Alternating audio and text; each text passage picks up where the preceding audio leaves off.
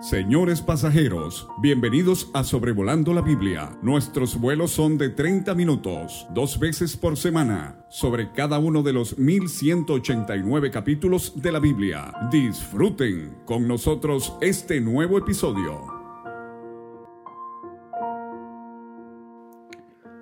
Aquí estamos con el episodio 295 de Sobrevolando la Biblia, considerando hoy miércoles 30 de agosto del 2023 el segundo capítulo del primer libro de los Reyes.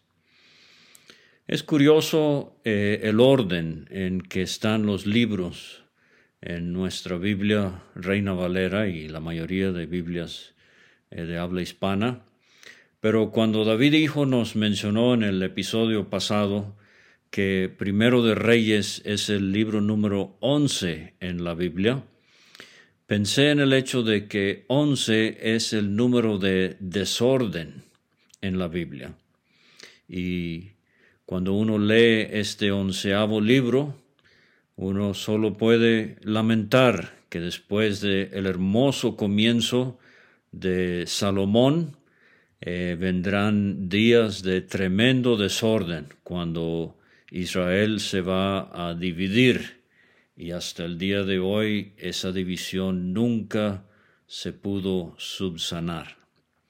Pero aquí estamos, primero de Reyes capítulo 2 y el capítulo lo vamos a ir dividiendo en sus párrafos principales. Primeramente, eh, los versículos 1 a 9 nos dan las instrucciones finales de David a su hijo Salomón. Y para esto, versículos 1 a 4, en una subdivisión, tenemos instrucciones finales para su hijo en cuanto a la palabra de Dios. Qué hermoso que al llegar al final de sus días, la cosa que David tiene muy en mente para su hijo es que se apegue a la revelación divina de Dios escrita en su palabra. Dice el versículo 1, llegaron los días en que David había de morir. Sí, Hebreos 9:27 está establecido para los hombres que mueran una sola vez. David sabía esto. Él, aunque con mucho poder, mucha fama, eh, él sabía muy bien que no era inmortal, tendría que morir. Y Pedro, el día de Pentecostés, habló de la tumba eh, de David. Parece ser que la que hoy se visita en Jerusalén no es eh, la que un día se señalaba como la tumba de David, pero sirvió a su generación, dijo Pedro, y por la voluntad de Dios entonces él murió. Pero antes de morir ordenó a Salomón su hijo. Nos hace recordar a Jacob al final del Génesis eh, y lo que él tuvo que decir eh, a cada uno de sus hijos antes de morir. Dice David, yo sigo el camino de todos en la tierra, o sea, el camino al sepulcro. Claro, nosotros tenemos una esperanza bienaventurada, en esta época de la gracia de la Iglesia y esa esperanza es la venida del Señor. Cuando los que estén vivos, cuando suceda ese evento, jamás verán la muerte física, sino que serán transformados para ser arrebatados juntamente con los que habían muerto durante esta época y resucitaron para también subir a las nubes y así estaremos siempre con el Señor Dice el apóstol Pablo en Primera de Tesalonicenses capítulo 4, versículo 16. Pero David tiene cinco verbos para Salomón, esfuérzate, sé hombre, guarda los preceptos de Jehová tu Dios, andando en sus caminos y observando sus estatutos y mandamientos, sus decretos y sus testimonios. Esfuérzate, sé hombre, guarda, anda, observa. Y el resultado será eh, para que prosperes en todo lo que hagas y en todo aquello que emprendas. Salmo 1, versículo 3, el hombre fructífero, él ah, todo lo que hace prosperará dice el salmista. Regreso por un momento a estos versículos y fíjese estos términos, eh, andando eh, en sus caminos, guardando sus preceptos, observando sus estatutos y mandamientos, decretos y testimonios. Estos seis eh, términos evocan al Salmo 119 y todos se refieren de diferente manera y con énfasis singular a la palabra de Dios. Eh, entonces, tenemos aquí una transición. Hay varios de estos en, en, la Biblia, estos relevos. Eh, si usted sigue las noticias, así como el apóstol Pablo, eh, me gusta ver estos, estas competencias, estas carreras de, de, relevo particularmente, unas sumamente emocionantes en Budapest 2023. Pero la estafeta en términos espirituales, la estafeta de testimonio se va pasando de una generación a otra.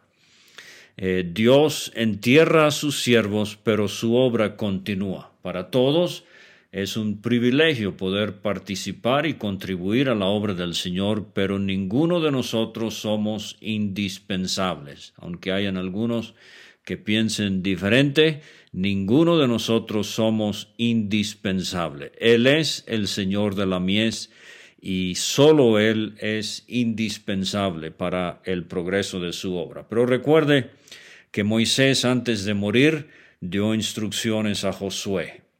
Igualmente, antes de morir, Moisés instruyó a la nación. Eh, Elías, eh, él le pasó eh, la estafeta de testimonio al profeta más joven Eliseo. Cristo hizo lo mismo en el aposento alto cuando dio instrucciones finales a sus discípulos antes de ir a la cruz. Pablo, en segunda de Timoteo, él escribió sus últimas palabras a este joven que serviría a Dios el resto de sus días. Juan, él culmina la revelación divina en el Apocalipsis, eh, pasando lo que él recibió de Cristo en cuanto al Apocalipsis a los demás siervos de Cristo. Entonces, de nuevo, Dios entierra a sus siervos, pero su obra continúe. ¿Para qué?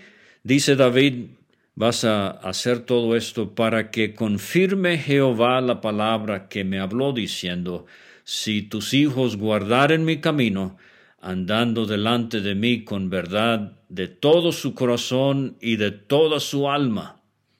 Esto evoca Deuteronomio 6, eh, versículos 5 a 7, cuando Moisés instruyó al pueblo, amarás a Jehová tu Dios de todo tu corazón, eh, de toda tu alma, con todas tus fuerzas. Eh, estas palabras que yo te mando hoy estarán sobre tu corazón y las repetirás a tus hijos. Y esto es lo que está haciendo David con su hijo Salomón. Pero no puedo sino acongojarme al pensar en la tragedia espiritual que va a suceder en la vida de Salomón. Pero David le dice, eh, todo esto para que confirme Jehová la palabra que me habló. Jamás Dice Dios, faltará a ti varón en el trono de Israel. Ahora esto se va a cumplir al pie de la letra con el Mesías, nuestro Señor Jesucristo, eh, que será el Rey eternamente y para siempre. Pero estas palabras eh, nos llevan atrás a segundo de Samuel 7 con ese pacto que Dios hizo con David. Eh, el pacto davídico, uno de los pactos incondicionales eh, de la Biblia, cuando Dios le dice a David, eh, afirmaré tu reino, afirmaré su reino delante de ti, después de ti, perdón, levantaré a uno de tu linaje, el cual procederá de tus entrañas, afirmaré su reino, él edificará casa a mi nombre y yo afirmaré para siempre el trono de su reino. Ahora, a corto plazo, eh, eh, Dios estaba eh, refiriendo, aludiendo a Salomón, pero a largo plazo y plenamente, como he dicho, se estaba refiriendo al Señor Jesucristo. Dice segundo de Samuel 7:16, será afirmada tu casa y tu reino para siempre delante de tu rostro, y tu trono será estable eternamente. Ahora quiero aprovechar esto para decir que aquí en Primero de Reyes 2 hay varias figuras milenarias, o sea, proféticas, que uno hace bien en detectar. Primeramente, eh, el contraste entre David, el rey guerrero, y ahora Salomón, que se sentará sobre el trono y disfrutará eh, de abundancia y de paz. Estas dos figuras entonces de nuestro Señor Jesucristo, que vino primeramente rechazado, pero vendrá por segunda vez para reinar. Eh, el reino firme en gran manera, vamos a leer esto al principio del capítulo, y entonces confirmado, así termina nuestro capítulo. Eh, así será el reino de nuestro Señor Jesucristo, comenzando con el milenio y extendiéndose en, el, ah, en la eternidad futura. Habrá perpetuamente paz de parte de Jehová. Una expresión muy hermosa aquí en el capítulo 2, versículo 33, que describe eh, el reino del príncipe de paz, como lo eh, dijo Isaías. La sabiduría del rey, ah, ah, del rey Salomón, se asoma aquí. Vamos a ver que este es un tema que va a recurrir en los siguientes capítulos eh, versículo 6 y versículo 9, David menciona la sabiduría de su hijo Salomón. Pero el, eh, gran parte del capítulo tiene que ver con eh, quienes disfrutarán el reino de Salomón. Algunos serán recompensados por su servicio durante el reinado de David, otros van a ser expulsados, eliminados del reino por su eh, rebelión y desobediencia, y este pecado será castigado con la pena máxima. Si usted lee Ezequiel 20, capítulos como Mateo 13, Mateo 24, 25, Segunda Tesalonicenses capítulo 1, eh, eh, va, va, a notar allí quiénes serán incluidos en el reino del milenio, quiénes serán excluidos. Por ejemplo, Joab no participará del reino. Los hijos de Barzillai sí participarán del reino, estarán a la mesa con el rey. Aviatar, el sacerdote, sí participará del reino. Adonías no participará en este reino. Simei tampoco. Entonces, ahí tiene algo que puede desarrollar con más detalle eh, cuando pueda en cuanto a este capítulo. Pero la segunda subdivisión, versículos 5 y 6, tenemos palabras o instrucciones finales de David en cuanto a Joab, su comandante militar. Tú sabes, le dice David a su hijo, lo que me ha hecho Joab, hijo de Sarbia, lo que hizo a dos generales del ejército, Abner y a Amasa. Eh, los mató, derramando eh, tiempo, en tiempo de paz la sangre de guerra, o sea, asesinatos sin sentido, eh, con dolo y ventaja, poniendo sangre de guerra en el talabarte que tenía sobre sus lomos y en los zapatos que tenía en sus pies, o sea, manchando sus ropas con sangre que no debería haberse derramado. Tú pues harás conforme a tu sabiduría no dejarás descender sus canas al Seol en paz. Eh, en tercer lugar, en el versículo 7 tenemos instrucciones finales de David para Salomón en cuanto a los hijos de Barzillai.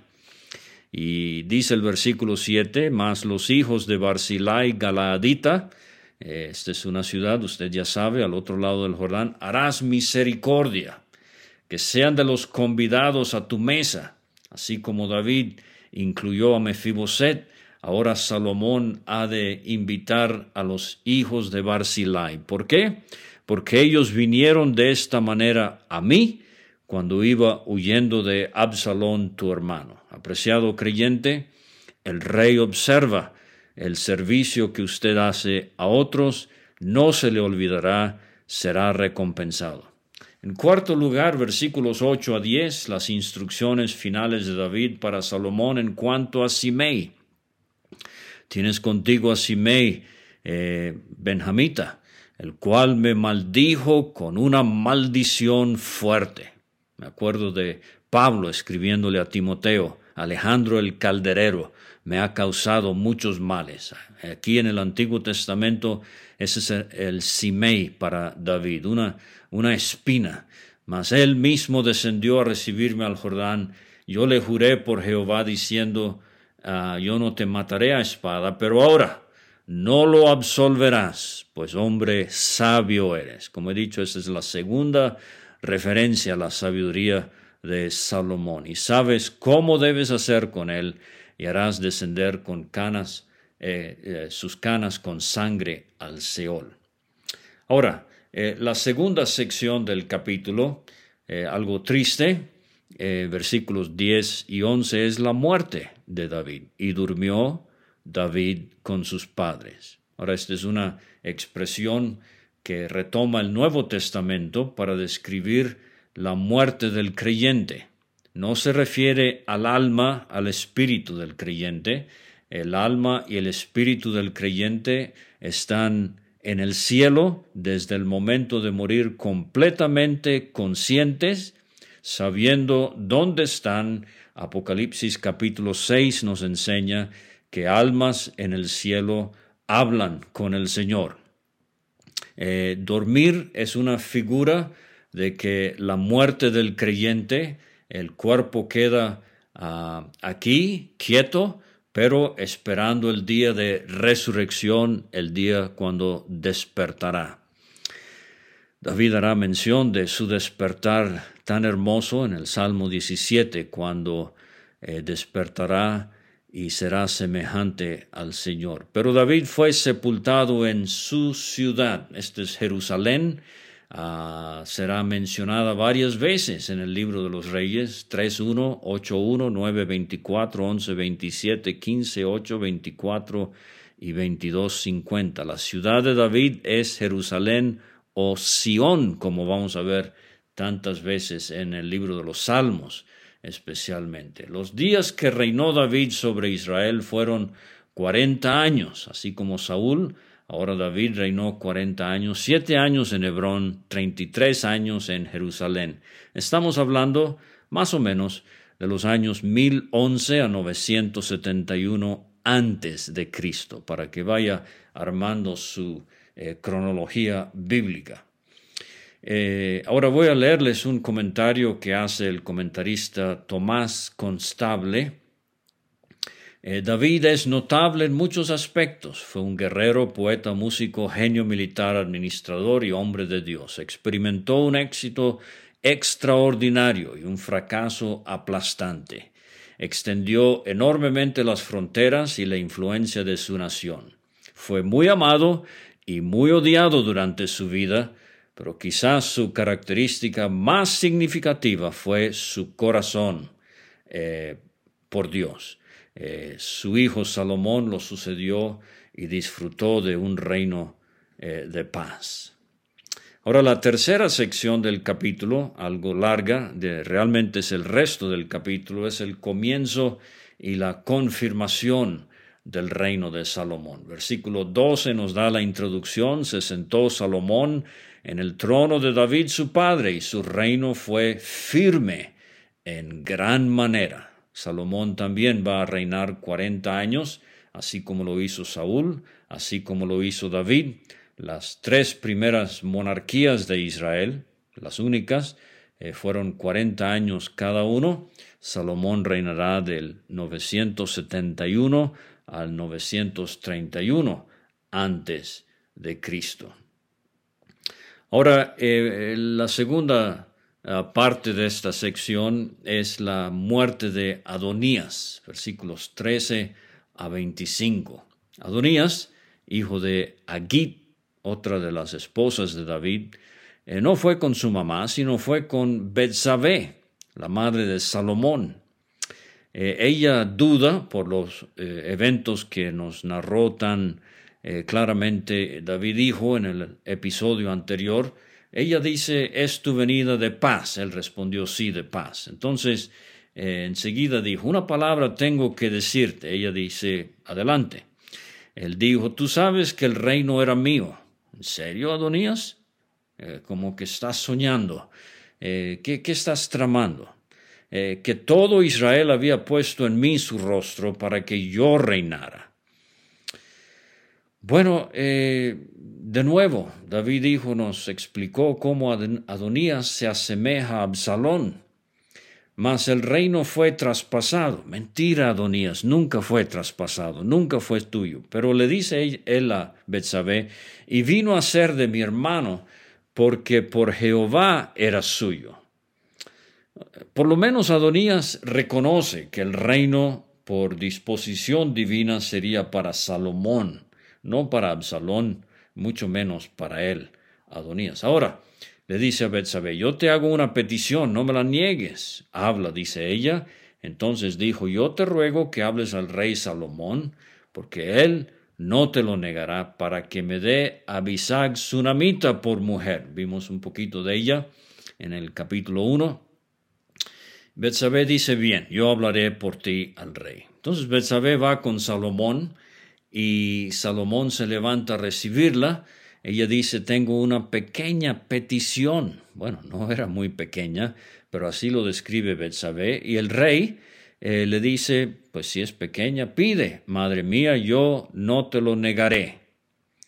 Eh, esto nos hace pensar en Herodes con Herodías y eh, la petición terminó en la cabeza de Juan el Bautista sobre un plato. Pero entonces Betsabé explica que se le dé a Abisag Sunamita por mujer a su hermano Adonías. Salomón detecta lo que sucede y le responde a su madre, ¿por qué pides a Abisag Sunamita para Adonías? Demanda también para él el reino, porque él es mi hermano mayor y ya tiene también al sacerdote Abiatar y a Joab.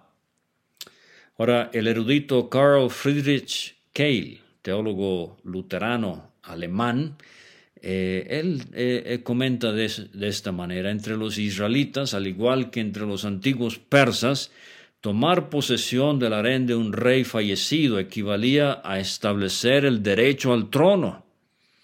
Por eso Salomón ve lo serio de esta petición. Adonías tiene a Joab, tiene a Abiatar y ahora quiere a lo que la gente pensaba era una de las concubinas del rey, o sea, quiere acceso o control del harén de David, aunque como vimos, eh, David nunca conoció eh, en, un sentido íntimo a Abisag.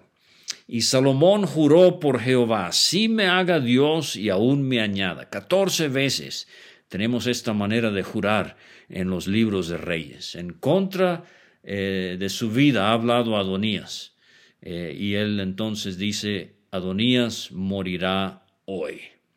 Entonces el rey Salomón envió por mano de Benaía, hijo de Joiada, el cual arremetió contra él y murió.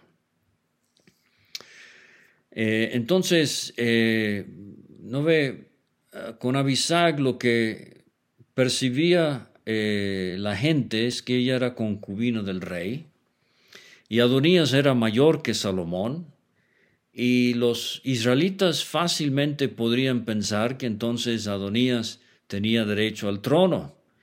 Y porque, pero Dios eh, muchas veces hace la manera, hace las cosas de manera contraria a lo que piensan los hombres. Escogió a Abraham, que era menor en su familia, escogió a Isaac en vez de Ismael el mayor, escogió a Jacob en vez de Saúl, escogió a José en vez de diez de sus otros hermanos que eran mayores. Y vimos en el, episodio anterior que eh, David hijo nos explicó cómo Salomón le mostró misericordia al rebelde Adonías, pero rebasó los límites y ahora tuvo que morir. En versículos 26 y 27 tenemos la misericordia hacia Abiatar. David, eh, eh, perdón, Salomón le dice al sacerdote Abiatar, vete a Anatot seis kilómetros noreste de Jerusalén. Aquí es donde van a ser Jeremías. Más adelante el profeta eh, que se caracterizó por sus lágrimas. Vete a Anatot, a tus heredades, pues eres digno de muerte, pero no te mataré, dice Salomón, por dos causas. Uno, has llevado el arca de Jehová el Señor delante de David mi padre, y esta otra me tocó el corazón cuando Salomón dice, además, has sido afligido en todas las cosas en que fue afligido mi padre. Así echó Salomón a Abiatar del sacerdocio de Jehová, pero esto es para que se cumpliese la palabra de Jehová que había dicho sobre la casa de Elí en Silo. Y eso lo vimos allá atrás en 1 de Samuel capítulo 2 versículos 31 a 35, donde Dios profetiza que de la descendencia de Elí eh, no va a haber sacerdote, pero él dice allá, me suscitaré un sacerdote fiel que haga conforme a mi corazón y a mi alma. Yo le edificaré casa firme y andará delante de mí ungido todos los días. Abiatar era descendiente de Aarón por Itamar, el hijo menor de Aarón. Sadoc, eh, que será sacerdote eh, durante el reinado de Salomón, era descendiente por medio de Eleazar.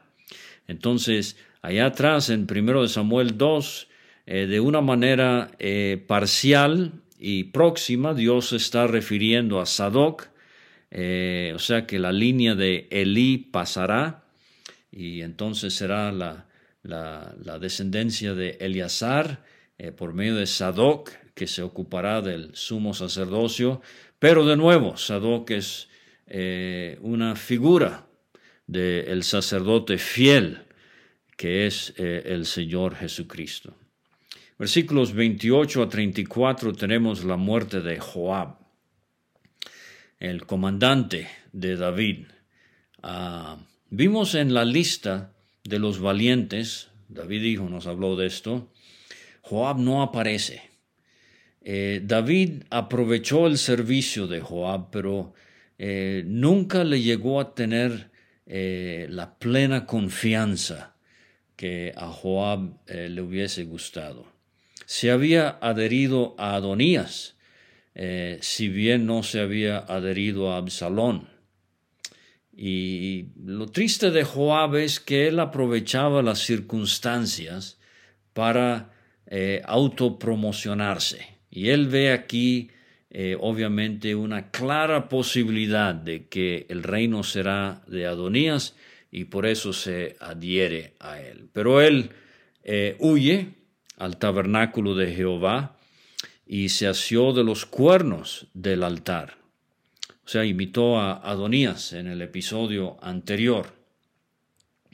Vio que Adonías se le mostró misericordia y Joab está pensando que va a hacer lo mismo con él. Y se le hizo saber a Salomón que Joab había huido al tabernáculo de Jehová, que ahora está en Jerusalén, y que estaba junto al altar. Entonces Salomón envía a Benaía, y le dice, ve y arremete contra él. Cuando Benaía va al tabernáculo, Joab rehúsa salir y Benaía regresa con esa respuesta al rey. Aquí está eh, la respuesta. Salomón conocía su Biblia, Éxodo 21, del 12 al 14, el que hiriere a alguno haciéndole así morir, él morirá, mas el que no pretendía herirlo, sino que Dios lo puso en sus manos, entonces yo te señalaré lugar al cual ha de huir, o sea, las ciudades de refugio. Pero si alguno se, ensorbeciere contra su prójimo y lo matare con alevosía, Joab, esto es lo que hiciste con Abner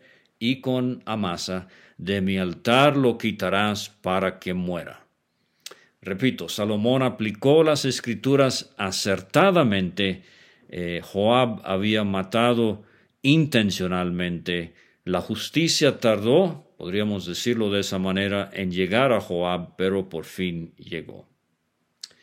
Y el rey entonces le dice a, a como él ha hecho, mátale y entiérrale, y quita de mí y de la casa de mi padre la sangre que Joab ha derramado injustamente Jehová hará volver su sangre sobre su cabeza, porque él ha dado a muerte, ha dado muerte a dos varones más justos y mejores que él. Eh, un hermoso ah, testimonio a Abner, que era el comandante de Saúl, y a Amasa, eh, estos dos eran más justos y mejores que Joab.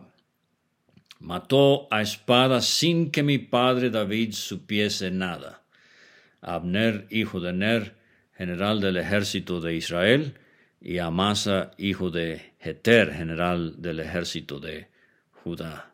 La sangre pues de ellos recaerá sobre la, la, cabeza de Jehová y sobre la cabeza de su descendencia para siempre.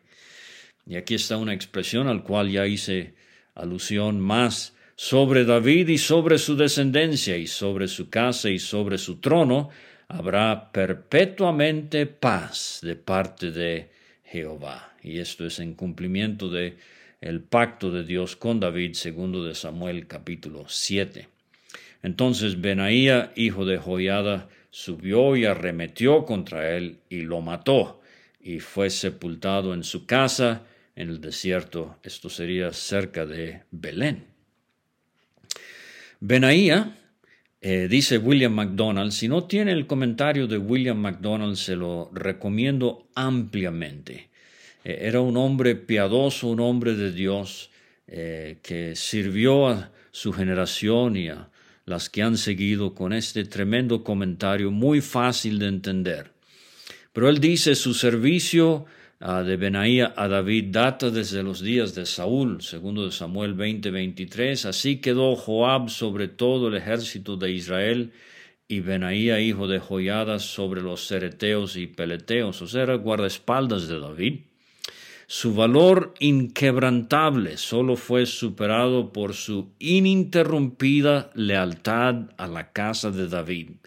El valor y la lealtad también deben caracterizar a quienes sirven al Hijo mayor de David, o sea, al Señor Jesucristo. Ahí lo tiene, creyente, valor para servir al Señor y lealtad al Señor, dos ingredientes indispensables. Versículo 35 es la eh, quinta subsección de esta tercera parte del capítulo, el gabinete de Salomón, Benaía ahora sobre el ejército y Sadoc como sacerdote.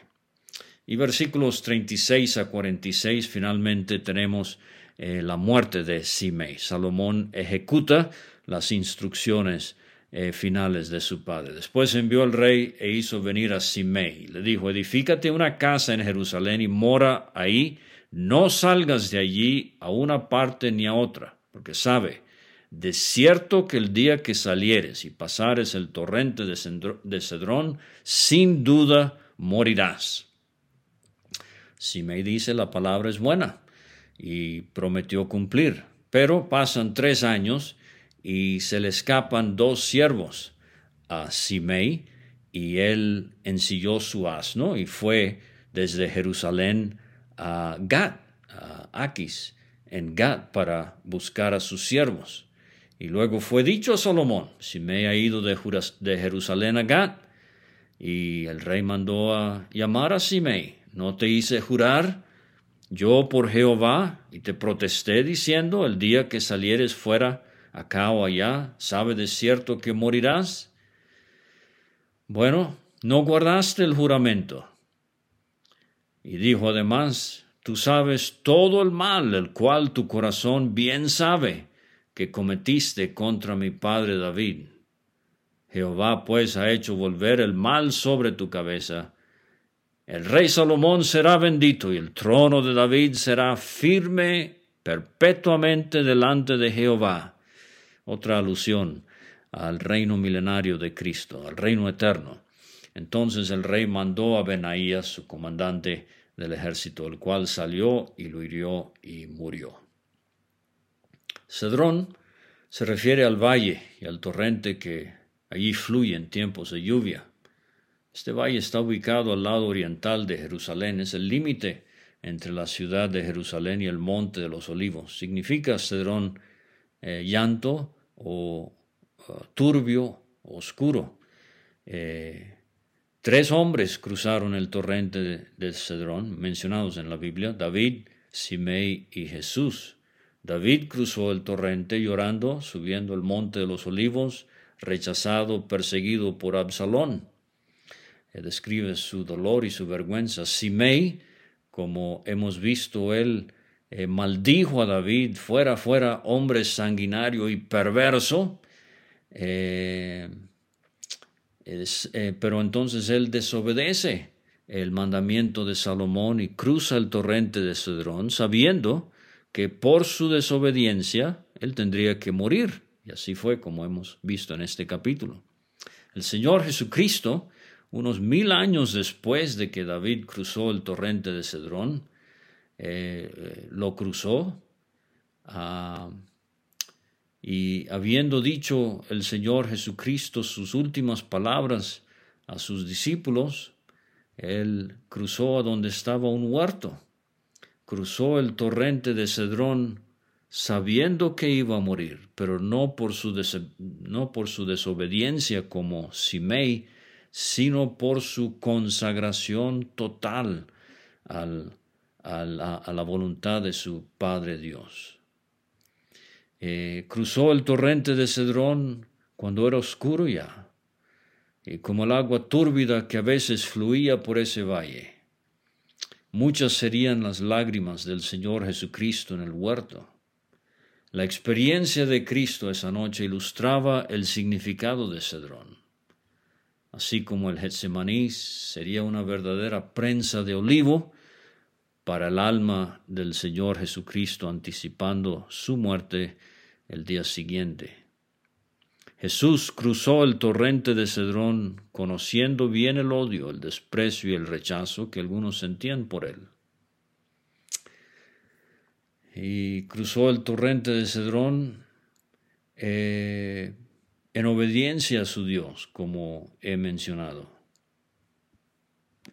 Y termina el capítulo diciendo que el reino de Salomón fue confirmado en la mano de Salomón, así como el reino de nuestro Señor Jesucristo será confirmado en su mano, primeramente con los mil años del milenio, valga la redundancia, pero entonces eternamente y para siempre.